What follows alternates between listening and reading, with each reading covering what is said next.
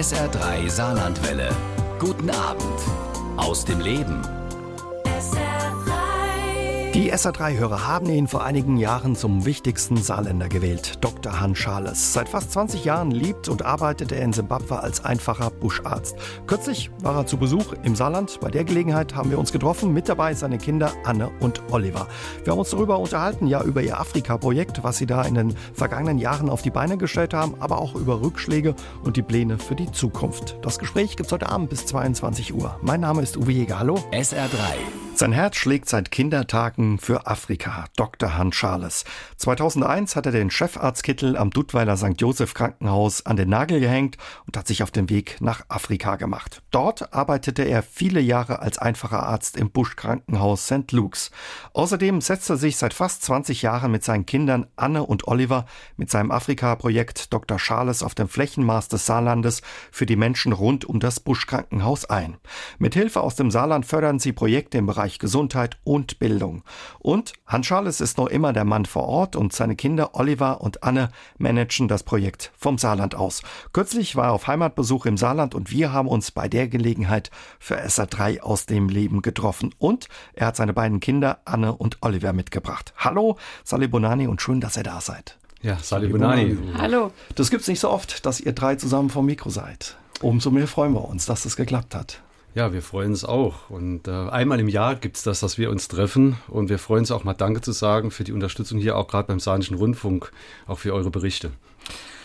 Wir duzen uns, weil ich war vor einigen Jahren, durfte ich für eine Reportage Hans dich besuchen in Simbabwe und das erste, was du zu mir gesagt hast, als ich am Flughafen angekommen bin, im Busch duzt man sich. Deswegen sind wir seitdem beim Du. Wie geht's dir?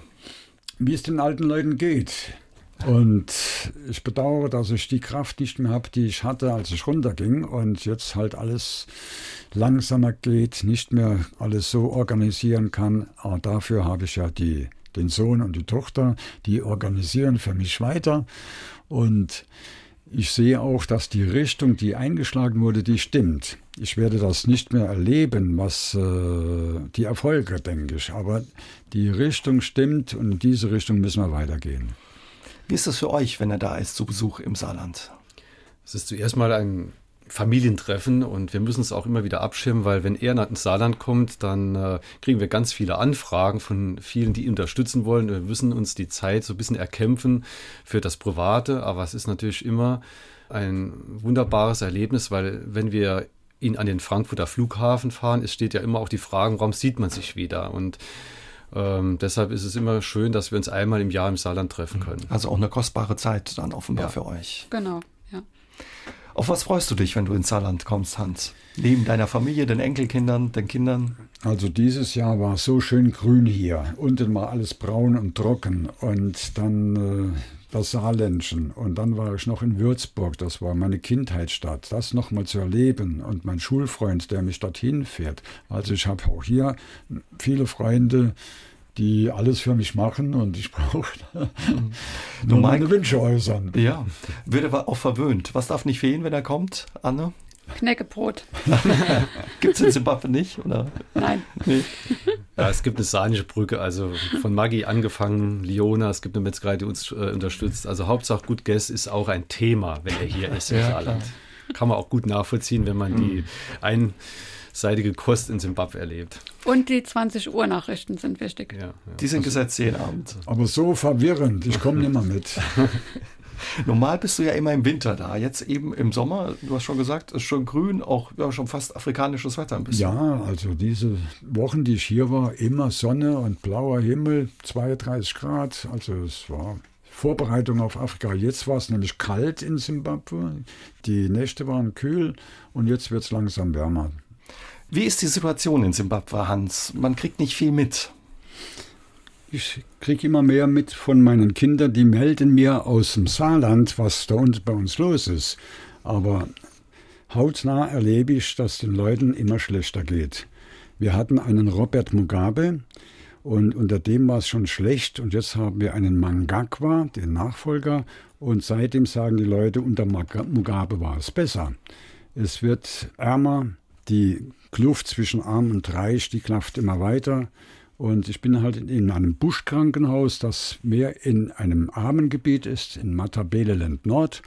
Und dort ist Hungersnot, weil jetzt auch kein Regen gefallen ist, keine Ernte. Und die Geldwährung ist geändert worden. Es wurde wieder ein Papiergeld geschaffen, das nur im Land gilt. Und die Leute haben wirklich nichts mehr zu kaufen und nichts mehr zu ernten. Und wir hoffen, dass es wieder besser wird. Mhm. Jetzt seid ihr fast 20 Jahre da unten. Du bist seit fast 20 Jahren da unten mit dem Afrika-Projekt seit über 15 Jahren. Ihr habt schon viel erlebt. Oliver, denkt man, irgendwann müsste es mal gut sein oder es kommt immer noch was Neues, was da oben drauf gepackt wird? Nein, das gibt es nicht. Also es wird täglich etwas draufgepackt, das ist richtig, aber von Frustration keine Spur. Es gibt Tiefschläge, auf jeden Fall. Und aber was wirklich trägt momentan ist, dass wir auch viel gelernt haben in diesen 20 Jahren und uns um eine nachhaltige Entwicklungshilfe kümmern. Und wir setzen ganz stark auf die Einheimischen. Wir haben jetzt Afrika-Projekt-Manager und Koordinatoren, einheimische Lehrer, Ärzte, die das Projekt steuern von unten und das ist auch unser Blick in die Zukunft. Die Hilfe zur Selbsthilfe, wie mir hier sagt, und wir sagen auch, die Nächstenliebe braucht auch eine Organisation vor Ort. Mhm. Letztendlich verhindert das aus unserer Sicht auch Fluchtursachen in so einem Land, wenn wir die Lehrer und die Ärzte dort stärken. Ihr wart in den vergangenen Jahren auch regelmäßig da, habt euren Vater besucht. Anne, du glaube ich erst im März. Wie hast du das Land erlebt? Also ich habe nicht viele Unterschiede zu früher gemerkt, in der Hinsicht, dass ich mich direkt wieder so zu Hause gefühlt habe wie vor 14 Jahren war ich das letzte Mal da. Es ist weiterhin ein Land mit sehr viel freundlichen Menschen, ein sehenswertes Land, aber die Menschen versuchen einfach ihr tägliches Leben in den Griff zu bekommen und weiter zu leben, so wie es geht, nach ihren Möglichkeiten. Das war vor 14 Jahren schon so. Es war zwischendurch vielleicht mal ein bisschen besser und jetzt wieder schlechter, aber sie leben damit. Sie mhm. leben täglich damit und machen das Beste daraus, was sie haben. Wir haben darüber gesprochen, es gab viel zu bewältigen für das Land, nicht nur politische Veränderungen, sondern auch Dürre gab es lange Zeit, Hans. Dann gab es zu viel Wasser, das man sich gewünscht hat. Auf einmal war es zu viel. Ihr seid da auch ein Stück weit an eure Grenzen gekommen, oder? Mit dem Projekt in den letzten Jahren? Also gefordert worden. Oder Freichen Oliver vielleicht? Ja, also wir sind täglich eigentlich an unseren Grenzen, weil Afrika ist etwas, was immer uns an Grenzen bringen wird, glaube ich, auch in Zukunft. Und wenn man das Afrika-Projekt aufteilt, zurzeit in vier Phasen, war das am Anfang ein Kampf gegen den Zusammenbruch in dem Land. Ich erinnere mich 2002 bis 2006, die ersten fünf Jahre, da war das Thema AIDS da. Da war das Thema Hungersnot. Da haben wir Container nach äh, Simbabwe geschickt. Da war Mehl und Zucker drin gewesen. In den nächsten fünf Jahren haben wir versucht, das äh, Flächenmaß, wie du eben gesagt hast, der Anmoderation des Saarlandes um die St. Luke's-Linie zu stabilisieren. Da war das Thema Infrastruktur, Wasserversorgung, Stromversorgung da. Das konnten wir stabilisieren. Das ist also ein Schritt in die richtige Richtung gewesen. Und dann war für uns die Fragestellung, wie schaffen wir es, dass die Menschen dort selbstständig werden? Also unser Slogan Selbstständigkeit statt Selbstverständlichkeit. Also dieses Handaufhalten, Containerlieferungen bringen, das ist ein Fehler. Und das haben wir dann mit einheimischen Kräften aufgebaut. Den Gordon Dachwayo, der als Manager arbeitet, äh, und viele Koordinatoren, die sowohl im Gesundheitsbereich als auch in den Schulen arbeiten. Und jetzt in den nächsten fünf Jahren, so bis 2021 haben wir mal geplant, geht es jetzt wirklich darum, diese Selbstständigkeit zu organisieren. Und das haben wir gemacht, indem wir einen Ubuntu Charles Trust gegründet haben, eigentlich einen Partnerverein in Simbabwe. Das heißt, nicht von Deutschland aus wird alles gesteuert, sondern wir vertrauen darauf, dass die einheimischen Kräfte sich selbst organisieren, natürlich mit der Unterstützung gerade der finanziellen Unterstützung, die sie nun mal brauchen, aus dem Saarland. Und wie das genau aussehen soll und funktionieren soll, darüber unterhalten wir uns gleich mit meinen drei Gästen hier bei SA3 aus dem Leben. Das Afrika-Projekt Dr. Charles gibt es seit mehr als 15 Jahren. Es unterstützt Dr. Hans Charles bei seiner Arbeit in Simbabwe. Heute Abend ist er mit seinen Kindern Anne und Oliver zu Gast bei SA3 aus dem Leben. Ursprünglich war das gar nicht so geplant, ist mehr oder weniger ja durch einen Zufall oder aus der Not entstanden. Wie war das? Anne, vielleicht kannst du erzählen. Also als unser Vater sich entschlossen hat, nach Simbabwe zu gehen, haben sich ganz viele Menschen von ihm verabschiedet und haben gehört, dass er in ein armes Land geht, wo Not am Mann ist und haben ihm auch Geld mitgegeben.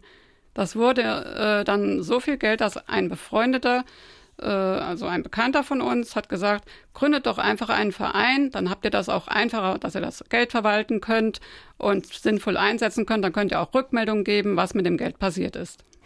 Wie war das für dich, Hans, zu erfahren, Mensch, daheim entsteht ein Verein, die mich unterstützen? Es war ein Wunder. Ich bin runtergegangen, um ein paar Geburten zu leiten.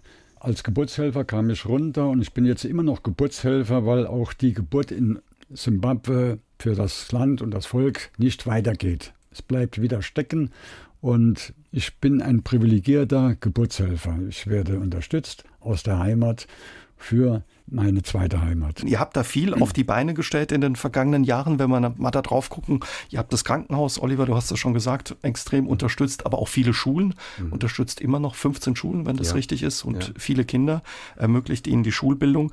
Und ja, das sind ganz unterschiedliche Dinge. Ihr habt für Wasserversorgung gesorgt, Stromversorgung, ein Infusionsprojekt auf die Beine gestellt. Jetzt wollt ihr das ein bisschen in die Hände der Menschen vor Ort zurückgeben. Ihr habt einen mhm. Trust gegründet. Wie soll das funktionieren? Wie müssen wir uns das vorstellen? Ja, ich denke, ich muss nochmal ausholen. Also ich denke, wir ergänzen uns halt deshalb gut, weil äh, mein Vater ist mit Sicherheit derjenige, der das alles initiiert hat. Wir haben unterstützt, der ist Arzt, ich bin Lehrer, wir haben das Thema Gesundheit und wir haben Bildung. Und ich, das, das, was für uns im Projekt gut war, ist, dass auch viele Saarländer vor Ort das Afrika-Projekt, in dem sie hinfahren können, den äh, unseren Vater besuchen können, im wahrsten Sinne des Wortes mit allen Sinnen erleben können. Sehen, hören, fühlen und von mir ist auch schmecken, wenn man dort äh, in unserer Krankenhausküche mal mit isst oder in den Schulen seinen Satz probiert. Äh, wie geht es jetzt nun weiter? Also wir haben jetzt diese Koordinatoren im Krankenhaus, die selbstständig arbeiten. Wir haben im Prinzip über die langen Zeiträume es geschafft, dass arme Menschen, ein Gärtner war bei ihm, das ist der Wuser, den hat er gefördert mit einem Führerschein, dass er eine Ausbildung mit hat. Äh, und dann hat er angefangen, äh, ihm zu helfen im Alltag. Und daraus ist dann über die Jahre ein Afrika-Koordinator geworden. Das heißt, er hat einen Beruf erlernt, der sich um diese riesigen Projekte an 15 Schulen kümmert. Mittlerweile sind es zwei, drei Leute geworden. Ein Mitulisi kam dazu. Das heißt, die Organisation läuft vor Ort. Mhm. Und damit das nicht immer nur ein deutsches Projekt ist vor Ort, ein Afrika-Projekt Charles, haben wir diesen Ubuntu Trust gegründet. Das ist ein eingetragener Verein in Simbabwe, auch selbstständig und gibt den Afrikanern das Gefühl, das ist ihr eigenes Ding. Natürlich in Kooperation mit dem Afrika-Projekt. Und äh, dieser Begriff Ubuntu bedeutet in der Ndebele-Sprache auch äh, Solidarität. Und das ist etwas, was trägt. Und die ersten Schulen nennen sich jetzt auch, nachdem sie weiter sich aufgebaut haben, diese Ubuntu-Schales-Schulen. Bedeutet das aber auch ein bisschen oder hat das auch einen Hintergrund, euch ein bisschen abzusichern? Ähm, Zimbabwe ist kein Land wie Deutschland. Es funktioniert nicht so. Es gibt auch eine hohe Korruption.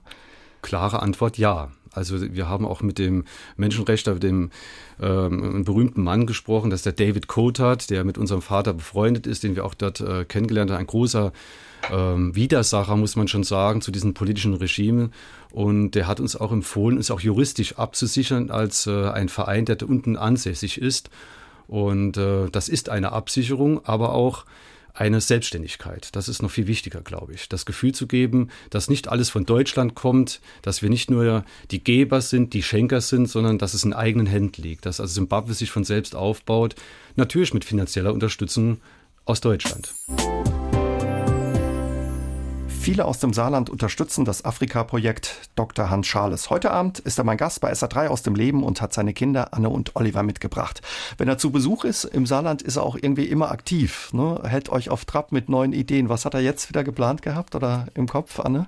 Jetzt war es eigentlich äh, maßgeblich der neue Reisepass, der fällig war. Ah, okay. Weil der lief jetzt in sechs Monaten aus und man muss ja einen gültigen Reisepass haben und das war der Grund, hier Behördengänge zu machen und das hat genügend uns auf Trab gehalten. Und im Gepäck war wieder eine Idee. Ja, ich wollte gerade sagen, die hast du mir verraten, ne? Ja, es geht um ein eigentlich ein revolutionäres Projekt. Äh, es geht, was muss er selbst erklären, äh, das uns aber absolut überzeugt hat und das wir vom Afrika-Projekt unterstützen wollen. Das ist eine Krebsvorsorge in Afrika und natürlich der große OP, der gebaut wird. Vielleicht erzählst du uns davon, Hans, was das für eine Idee ist mit dieser Krebsvorsorge. Also Zuerst war AIDS und jetzt ist der Krebs weiter im Vormarsch. Wir haben so viele Krebsfälle, dass auch ein einheimischer Arzt gesagt hat, meine Tochter, die ist jetzt 13 Jahre, die soll auch gegen Krebs geimpft werden. Und ich wusste nicht genau, was er damit gemeint hat und habe mich jetzt hier schlau gemacht. Es wurde ein Impfstoff entwickelt, der für die Entwicklungsländer überhaupt äh, zustande kam. Und dieses HPV-Virus ist Ursache für viele Krebsarten und vor allem über den Gebärmutterhalskrebs. Die Frauen kommen zu uns, wenn sie äh, krank sind und dann stellen wir fest, dass es, dieser Krebs ist inoperabel, so weit fortgeschritten und da wäre eine Impfung wohl die beste Methode, gegen diesen Krebs etwas zu tun.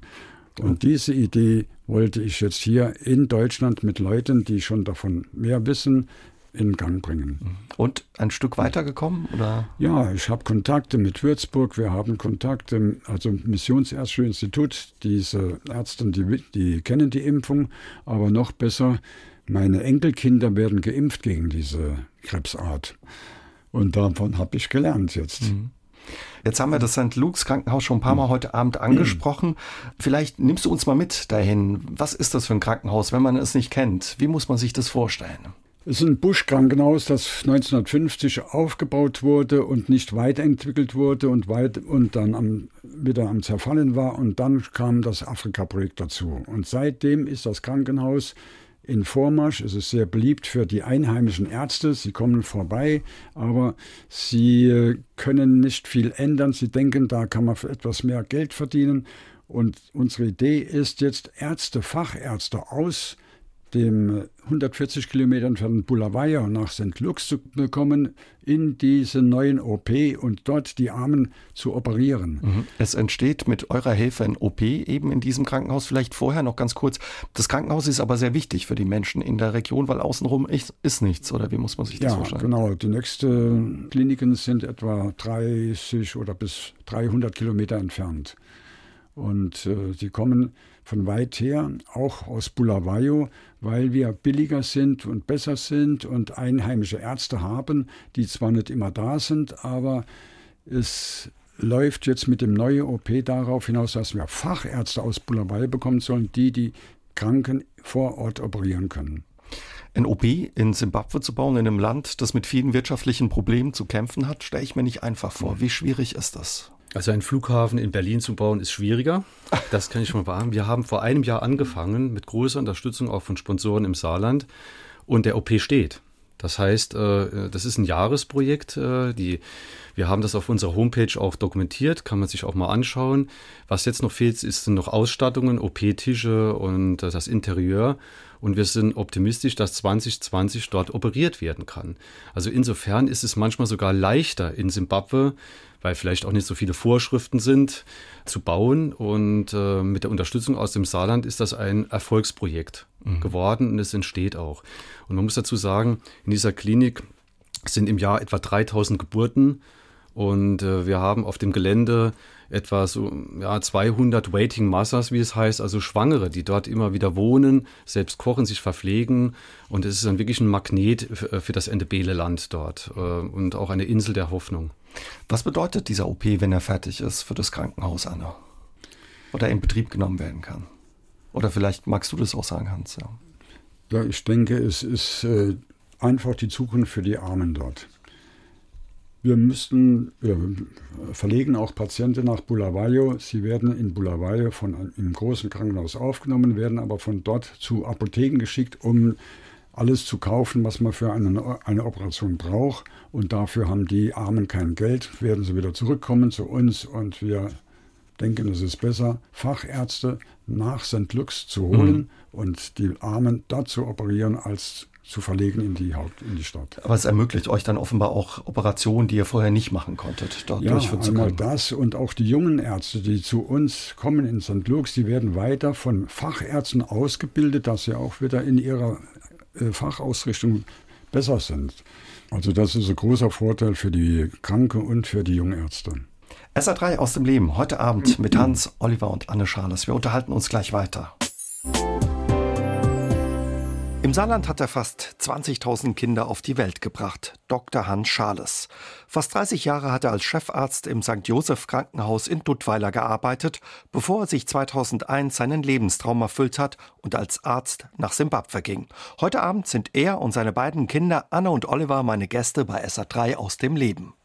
Hans, wie oft wirst du angesprochen, wenn du im Saarland zu Gast bist? Mensch, Sie haben mich auf die Welt gebracht, Sie haben meine Kinder auf die Welt gebracht. Das ist doch eine große Zahl von Kindern, denen du auf die Welt geholfen hast. Ja, die Menschen erkennen mich, aber ich erkenne den Menschen nicht mehr. Und dann bin ich auch immer etwas schockiert, dass ich äh, so viel gemacht haben soll.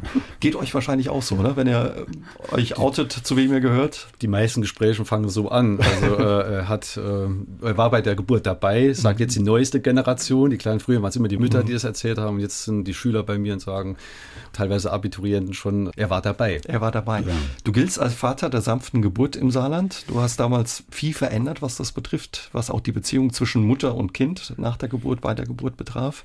In Simbabwe hast du auch vielen Frauen geholfen, Kinder zur Welt zu bringen. Wie viele sind es da mittlerweile? Oh, das kann ich nicht sagen, aber es sind im Jahr etwa 3000. Da werden in in St. Luke's geboren. Also ich bin nicht dabei. Mhm. Ich werde gerufen, wenn es brennt und werde jetzt nicht mehr so oft gerufen. Aber manchmal sind auch die junge Ärzte da und dann rufen sie mich noch. Erzähl uns ein bisschen, was hast du erlebt mit den Frauen über die Jahre in Simbabwe, wenn die ihre Kinder zur Welt gebracht haben? Ihr habt uns erzählt von diesem, ja, wie kann man sagen, Mutterschutzhaus ist es so ein Stück weit. Ne? Es gibt ein Haus, wo die Frauen hinkommen können vor der Geburt, weil das in Afrika nicht so leicht ist, man noch weite ja. Wege zurücklegen muss, lange arbeiten muss und da sind sie ein bisschen geschützt. Die ersten Wochen oder die letzten Wochen vor der Geburt, die kommen da in euer Krankenhaus. Was hast du da erlebt mit den Frauen? Also die kommen bis zu drei Monaten vor der zu erwartenden Geburt zu uns Einmal sind dann die jungen Frauen auch weg von der Arbeit zu Hause und sie unterfreuen sich, wie Ölsardinen in Häusern zu liegen, sich selbst zu versorgen. Sie gehen morgens raus in den Busch, um Feuerholz zu holen, und dann kochen sie auf ihren Kochstellen und wenn die Wehen losgehen, dann kommen sie. Und ich werde halt weiterhin noch gerufen, um Ultraschall zu machen, um zu sehen, ob das zwei oder drei Kinder im Bauch sind oder ob es äh, noch nicht reif ist, Steißlager, das kann ich alles noch, aber an für sich sollte ich das auch jetzt abgeben. Die einheimischen Ärzte sollten das machen und lernen. Aber gut, mit so einer großen Erfahrung, die ist natürlich gefragt, bestimmt auch von den Ärzten vor Ort. Und so wie ich dich erlebt habe in, in den Jahren, macht es dir wahrscheinlich auch noch viel Spaß, oder? Die Begegnung und die Arbeit mit den Frauen? Also die Frauen, die entbinden schneller und besser und äh, weniger Kaiserschnitte als hier. Die Kaiserschnittrate, die steigt ja steigt in Europa unermesslich. Und dort sind es immer noch so um die 6% Kaiserschnitte.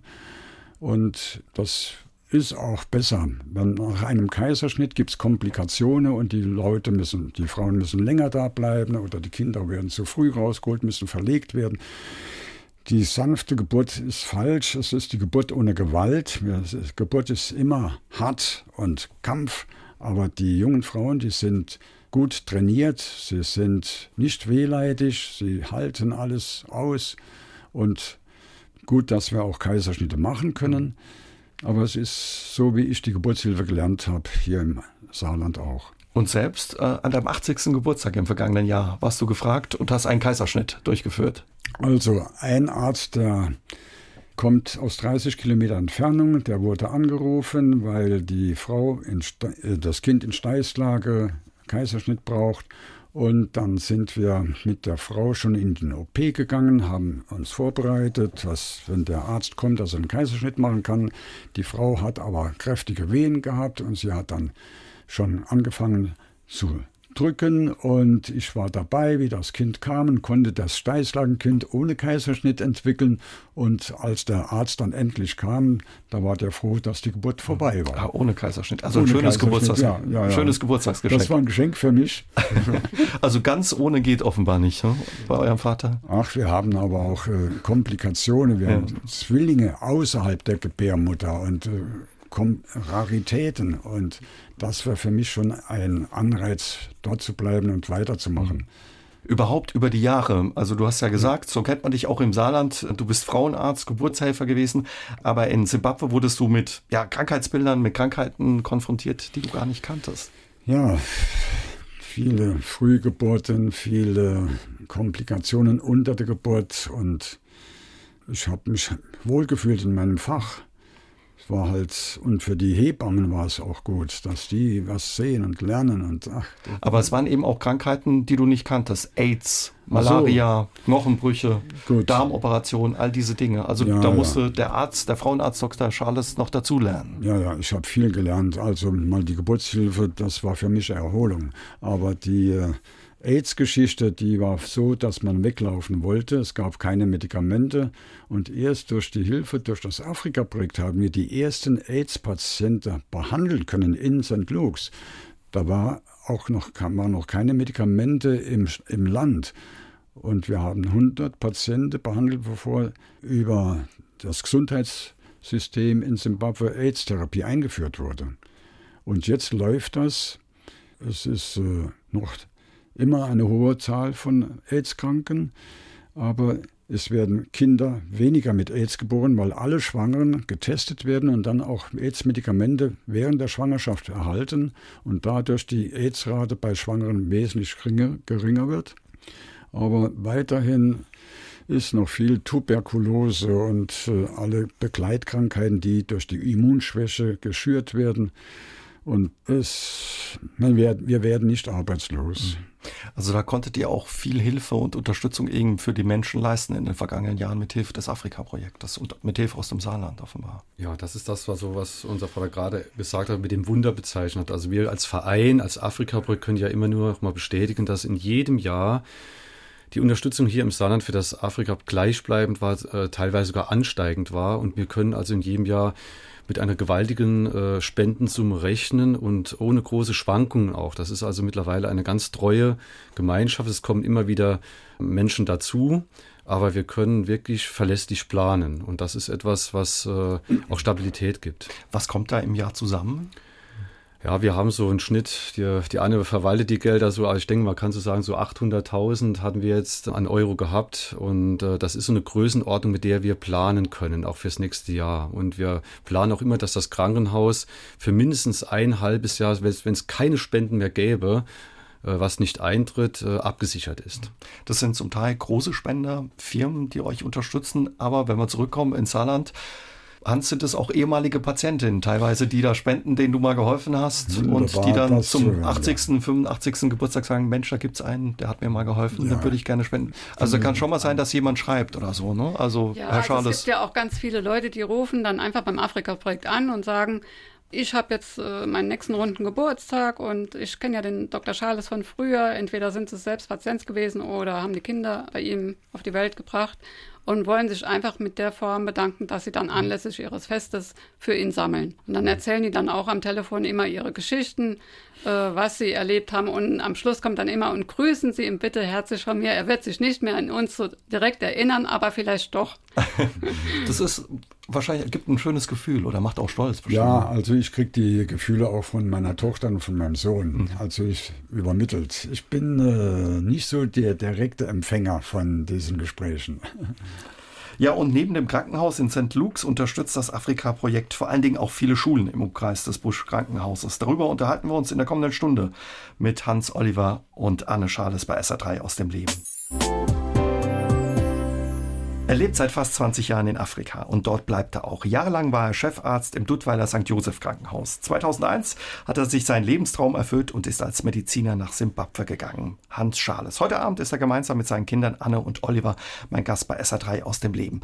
Das eine, was ihr macht, wir haben in der vergangenen Stunde uns schon ein bisschen drüber unterhalten, ist die Unterstützung für das Busch-Krankenhaus St. Luke's. Aber das andere ist auch, ihr unterstützt viele Schulen. Wie viele sind es mittlerweile? 15, Oliver, stimmt das? Ja, es sind 15, fast jetzt 17, weil es kommen immer einige Schulen noch dazu.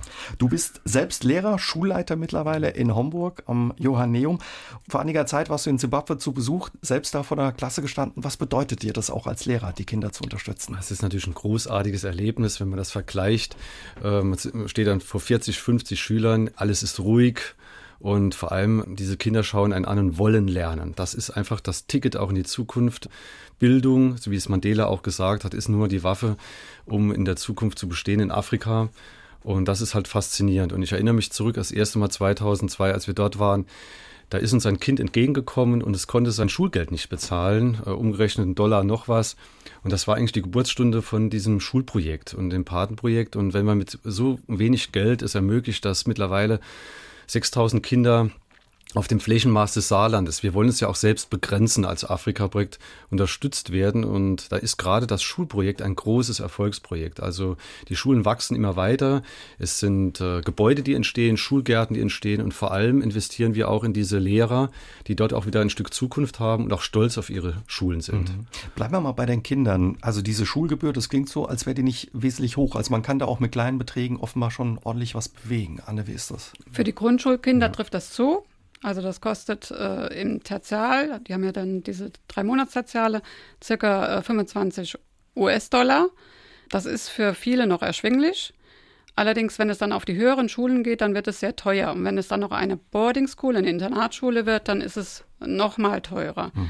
Viele äh, versuchen das natürlich trotzdem zu finanzieren mit Hilfen aus äh, ihren oder von ihren Verwandten im Ausland. Viele können es aber überhaupt nicht finanzieren und da steigt das Afrika-Projekt halt ein, dass äh, es gibt viele Kinder im Patenprogramm, die sehr begabt sind, aber das Geld nicht für die Schulbildung haben.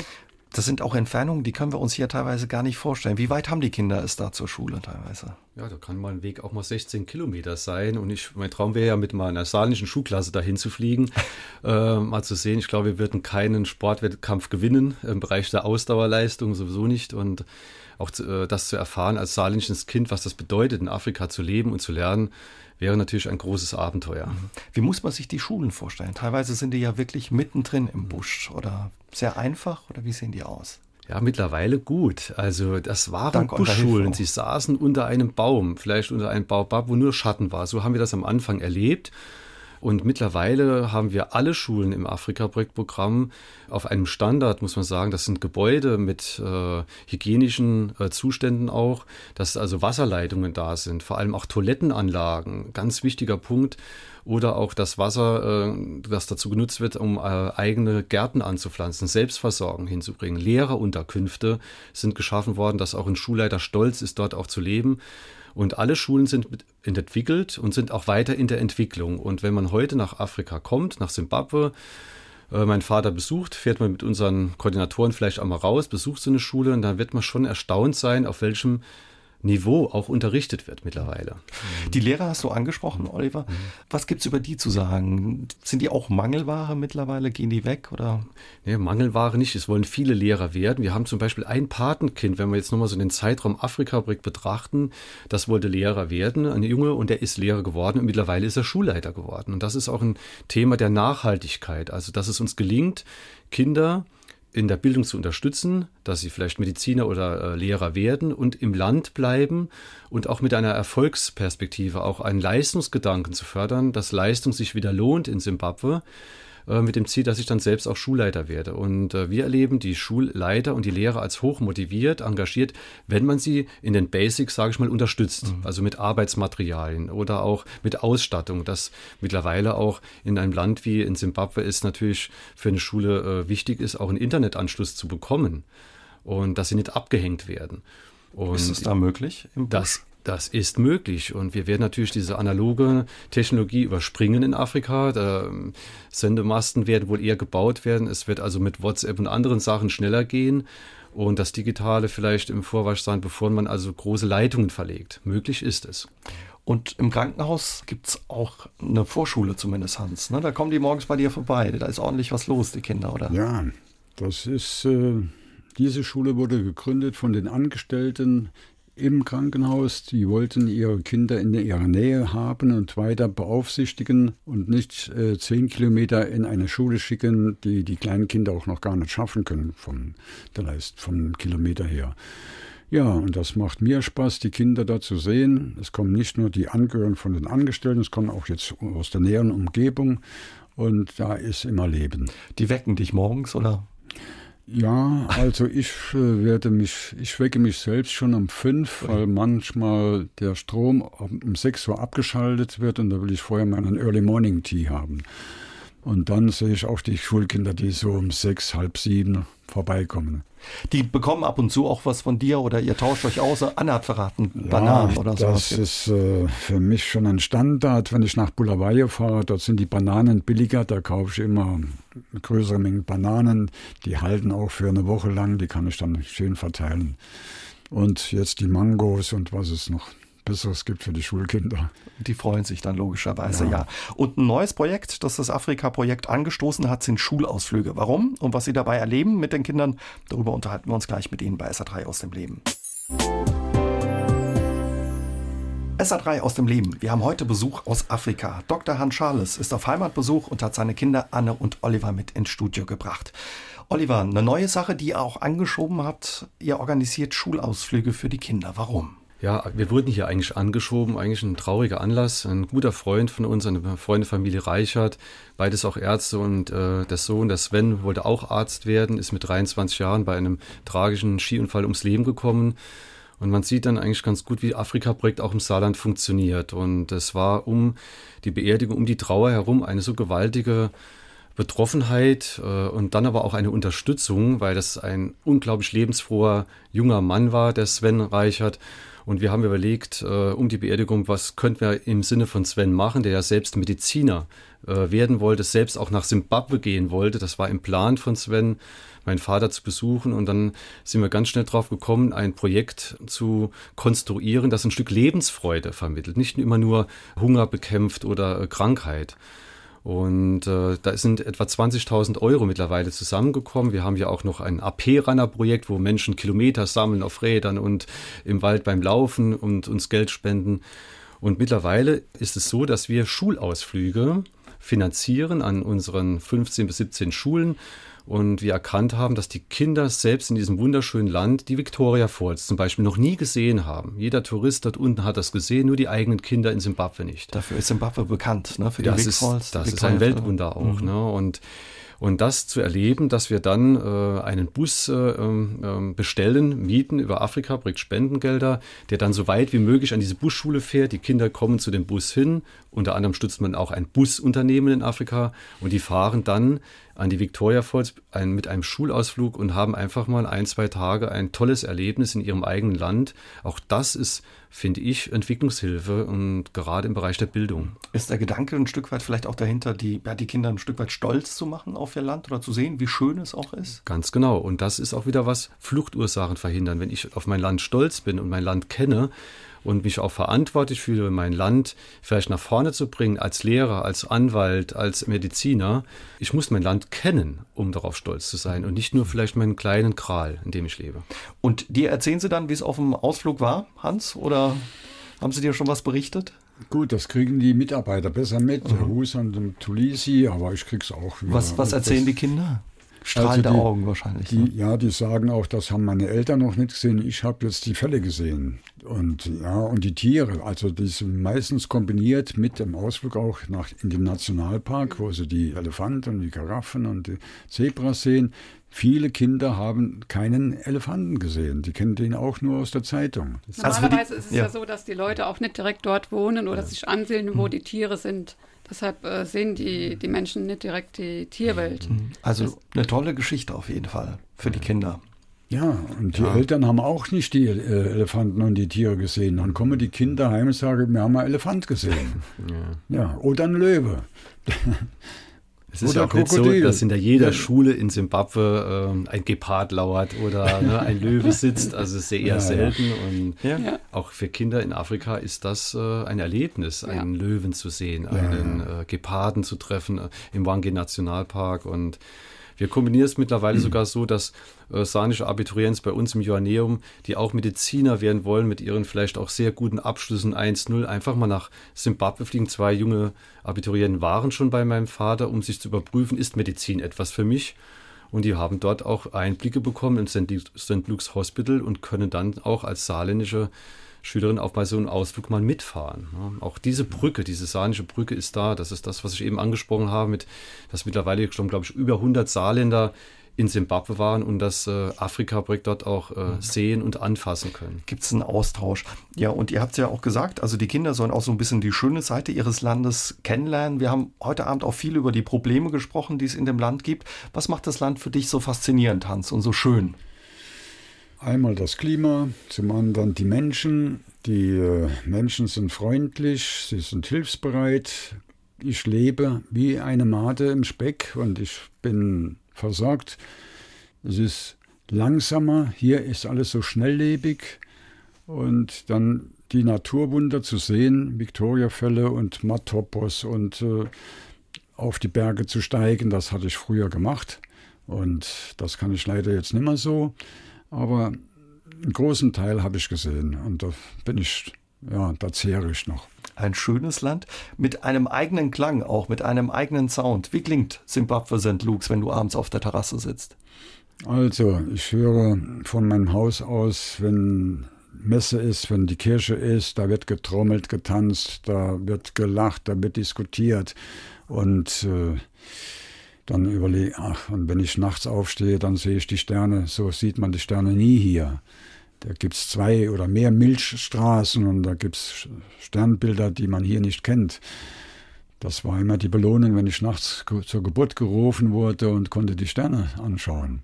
Ihr wart ja auch ein paar Mal schon da. Also hat euch diese Schönheit auch fasziniert, trotz aller Probleme vom Land, oder? Ja, also Afrika ist natürlich für uns auch eine, eine Wurzel. Wir waren ja als Kinder schon mal in Afrika gewesen, Nigeria, als unser Vater schon damals als junger Arzt auf einer Missionsstation zweieinhalb Jahre, glaube ich, äh, arbeitete und wir erleben uns, denke ich mal, ist uns dieser afrikanische Virus irgendwo eingepflanzt worden. Und das Faszinierende war für mich, dass wenn man nach langer, langer Zeit wieder dorthin kommt, dass direkt diese Sensoren anspringen, diese Gerüche und diese Klänge und dass man das schon mal gespürt hat. Und Afrika ist ein ganz anderer Kontinent und äh, es ist etwas, was man erlebt haben muss, denke ich. Habt ihr da noch Erinnerungen an diese Zeit von 1966 bis 68? Ne? Wart ihr als Familie auch äh, mit der Mutter noch in Nigeria? Kleine Erinnerungen, teilweise auch in Träumen tauchen sie auf. Ich habe mal auch erzählt, dass ich an einem Sandkasten irgendwo mal gespielt habe mit irgendeiner äh, Schlange und die wurde dann von dem Gärtner erschlagen. Das kam in einem Traum hoch und hat sich dann beim Frühstücksgespräch bestätigt, dass das so war. Also das sind eigentlich nur noch ganz rudimentäre Erinnerungen und äh, Gedankenfetzen. Aber irgendwie seid ihr offenbar alle mit diesem ja, Virus Afrika damals infiziert worden, ein Stück weit, oder? Ich glaube schon. Das haben wir ja, genetisch weitergegeben fast. Also ich bin auch infiziert worden von einem Albert Schweitzer, einem Film, den wir als 14-Jährige in, in St. Ingbert gesehen haben. Und ein Ausschnitt aus dem Film ist mir heute noch so ganz klar und das ist, war der auslösende Punkt, warum ich überhaupt nach äh, Arzt werden wollte. Wir unterhalten uns gleich weiter mit Hans, Oliver und Anne Schales bei SA3 mhm. aus dem Leben. Dienstagabend, hier ist SA3 aus dem Leben. Heute mit besonderen Gästen Hans Oliver und Anne Schales, bekannt im Saarland vom Afrika-Projekt Dr. Hans Schales. Wir haben ein bisschen darüber geredet, wo deine Leidenschaft, deine Sehnsucht nach Afrika herkommt, Hans. Schon ja in der Jugendzeit, in der Kinderzeit geweckt worden von Albert Schweitzer mit einem Film. Später warst du mit der Familie in Nigeria. Das war ein großes Abenteuer damals offenbar gewesen. Ja, da gab es auch in Nigeria Krieg. Und als wir ankamen, da wurden wir erstmal von einem äh, Soldaten empfangen mit dem Gewehr. Der hat uns erst, oder die Kontrolleure, die haben uns alles aus dem Koffer, aus unserem Gepäck rausgenommen. Und dann standen wir allein da und mussten dann ein paar Monate später, habe ich wieder manche Sachen zurückbekommen, aber wir waren an, arm angekommen. Und dann haben wir uns aber wohlgefühlt in diesem Krankenhaus, auch ein Missionskrankenhaus. Die Anne war wirklich noch ein Krabbelkind und der Oliver, der ist schon in den Kindergarten gegangen. Wir haben dort zwei Weihnachtsfeste erlebt und davon habe ich noch so viele Dias und dort denke ich immer noch so gerne zurück. Und ja. Zwei Jahre wart ihr da gewesen? Unter abenteuerlichen Bedingungen auch gearbeitet. Deine Frau musste manchmal auch mit einspringen, wenn es an den Operationstisch ging, offenbar. Also, wenn ich nicht mehr weiter wusste, wie es mit der Operation geht, dann stand die mit einem Operationsbuch neben mir und hat mir das umgeschlagen und aufgeschlagen, wie ich jetzt operieren muss. Meine Frau, die äh, war wirklich eine Heldin, die da mitgegangen ist. Mhm. Ich habe viel gelernt und ich äh, ja, bin stolz, dass es auch dort immer wieder dankbare Leute gab. Und das ist halt hängen geblieben, auch nach 30 Jahren Dudweiler, dass ich wieder nach Afrika wollte. Es ging eben nach Nigeria zurück, 30 Jahre Dudweiler folgten und irgendwann ähm, kam der Wunsch nochmal, nachdem deine ja, Frau ja. gestorben war, nach Afrika zu gehen. Wie fandet ihr die Idee, als er damit um die Ecke kam und sagte, ich will nochmal nach Afrika? Also wir fanden das gut. Wir waren direkt dabei und haben ihn in der Idee unterstützt. War es schwer, ihn gehen zu lassen? 2001 hast du dich dann auf den Weg gemacht nach Simbabwe? War es schwer, ihn loszulassen oder? Ja, wir haben ihn begleitet, damals ja. mit einem Containerschiff ja gefahren, mit dem Auto äh, bis nach Bremerhaven sind wir mitgefahren. Aber wir haben damals schon gespürt, das ist äh, sein Ding und äh, ich denke, wir sind äh, unser, auf unseren Vater eher stolz, dass er in Afrika lebt und so etwas bewirkt, als wenn er jetzt hier äh, die letzten 20 Jahre als Rentner gelebt hätte. Da hätte er uns vielleicht noch mehr Kopfzerbrechen gemacht als jetzt schon ohnehin. er hält euch in Afrika auf Trab. Ja. Wir haben im Containerschiff, Oliver, du hast gesagt, ging es los quasi den Hausrat, den du hattest, in der alten Peugeot gepackt und dann richtig mit dem Containerschiff rüber und dann gefahren. In Kapstadt angekommen und dann von Kapstadt nach zu diesem Missionskrankenhaus gefahren. Ich sollte abgeholt werden an der Grenze, der war nicht da. Dann bin ich immer weitergefahren, dann kam ich im Krankenhaus an und keiner war da, der mich begrüßen konnte. Oh je. Und dann drei Stunden später kamen auch die, die mich abholen sollten. Und du und bist ich, aber geblieben. Es hat dich so gepackt, dass du gesagt hast, ich bleibe dem Land, Na dem gut, Ort so man treu. denkt zuerst, ob man drei Jahre oder vier Jahre aushält und dann hat sich das alles so ergeben und das war die beste Entscheidung, nicht äh, einen Zwei- oder Drei-Jahres-Vertrag zu machen. Ich war ja unterstützt worden von Miseria und danach ist das, hat das auch gestoppt und ne, es war keine Überlegung. Ich wollte weiterbleiben. Wie ist eigentlich der Austausch untereinander? Habt ihr viel Kontakt? Wie steht ihr in Kontakt? Hört ihr voneinander? Wir können uns äh, austauschen über E-Mail, Telefon, WhatsApp. Und das je nach Bedarf. Also das funktioniert. Also die Telefon-Internetleitung ist stabil. Ja, es war am Anfang schon schwer und jetzt WhatsApp, das ist für mich auch noch ein Geheimnis. Aber es geht und ich lasse mir jetzt auch helfen von den jungen Einheimischen. Die helfen mir auch, wenn ich Probleme mit WhatsApp und Smartphone habe. Macht ihr euch manchmal auch Gedanken, Sorgen um ihn, wenn ihr hört, was in dem Land alles los ist, was passiert? Sicher, man hat solche Gedanken immer, wenn, wenn man hört, es, es gibt vielleicht irgendwo in den Großstädten Unruhen, dann hören wir auch direkt nach, wie sieht es bei dir aus in St. Luke's. Und äh, das war bisher immer so, dass es in, in St. Luke's, in der Umgebung, wo das Krankenhaus ist und wo er lebt, es äh, in dem Fall dann immer ruhig war. In den vergangenen Monaten, Jahren gab es auch immer wieder Nachrichten von Verfolgung von der Opposition, Oppositionellen oder Menschen, die ihre Stimme erheben. Du bist, so habe ich dich kennengelernt, Hans, auch ein Mensch, der kein Blatt vor den Mund nimmt, auch gerne mal sagt, was er denkt, auch in Simbabwe. Gab es für dich Bedrohungen auch mal in all den Jahren Nein, oder aber Gefahr? Gut, im Nachhinein würde ich auch sagen, ich bin beobachtet worden vom CIA da unten und ich denke, die haben mich schon auf einer schwarzen Liste, aber es ist nichts Handgreifliches passiert. Und heute kann ich auch mit den Einheimischen laut über Mugabe und den Regierungsleute schimpfen. Dann schimpfen sie auch jetzt mit, weil es immer schlechter wird. Zuletzt gab es auch Meldungen, dass es eben viele Proteste, wie Anne sagte, in den großen Städten gab. Bekommt man da bei euch was mit? Oder? Also wir kriegen es auch mit und jetzt durch die moderne Kommunikation kriegen es auch unsere Leute im Busch mit. Aber ich selbst, ich habe kein Fernsehen und bin nicht so informiert. Ich krieg's dann von unseren Angestellten gesagt. Aber man merkt offenbar eine Unzufriedenheit trotz alledem unter den Leuten. Sie sagen, es wird schlechter. Unter Mugabe war es schlecht und jetzt wird es schlechter. Und das ist auch wirklich, die hungern und sie leiden. Sie können wenig kaufen. Und deswegen haben wir auch Kontakte damals schon mit den Farmen, damit wir die Kartoffeln kaufen, damit wir Milch kaufen können, dass wir die billiger kaufen können mit US-Dollars, die die Einheimischen nicht haben. So helfen wir uns gegenseitig. Mehr über das Leben von Hans Schales und seine Arbeit seines Afrika-Projektes kann man in dem Buch Hans Schales Leben für Afrika, seine Lebensgeschichte im Spiegel einer Freundschaft erfahren. Es hat sein Schulfreund Dietmar Mönch geschrieben. Die beiden kennen sich noch aus Schulzeiten. SA3 aus dem Leben. Heute mit Dr. Hans Schales und seinen beiden Kindern Anne und Oliver. Über 15 Jahre seid ihr mit eurem Afrika-Projekt jetzt aktiv in Simbabwe. In den vielen Jahren gab es auch Rückschläge oder Fehler, die ihr gemacht habt, wo ihr sagt, Mensch, da haben wir Lehrgeld gezahlt, Oliver? Ja, auf jeden Fall. Also wenn man ein solches Projekt beginnt, und wir haben es ja bewusst im Namen schon gesagt, Afrika-Projekt. Ein Projekt ist etwas Offenes. Da weiß man, wo die Reise hingeht. Das haben wir schon immer wieder gespürt, zum Beispiel, dass jetzt auch nicht eine Fortsetzung von Containerlieferungen das Ziel ist oder dass man im Saarland Kleider sammelt oder überhaupt eine Sammlungstätigkeit anwirft, um sich vielleicht auch als äh, Europäer ein gutes Gefühl zu geben, wie man heute sagt. Also dieses, was man vielleicht auch respektlos sagt, als Gutmensch arbeitet. Damit fängt man oft an bei so einem Entwicklungshilfeprojekt und stellt dann auch fest in dem Land selbst, ist das überhaupt gebraucht? Ist das wirklich notwendig? Was kann nicht in einem Land selbst hergestellt werden? Und ist es nicht vielleicht besser, in einer Nähschule in der Tradition der Endebele nähen zu lassen mit Unterstützung eines Spendengeldes, statt, sage ich mal, die abgelegten Fußballtrikots des FC Saarbrücken runterzuschicken, was wir am Anfang gemacht haben.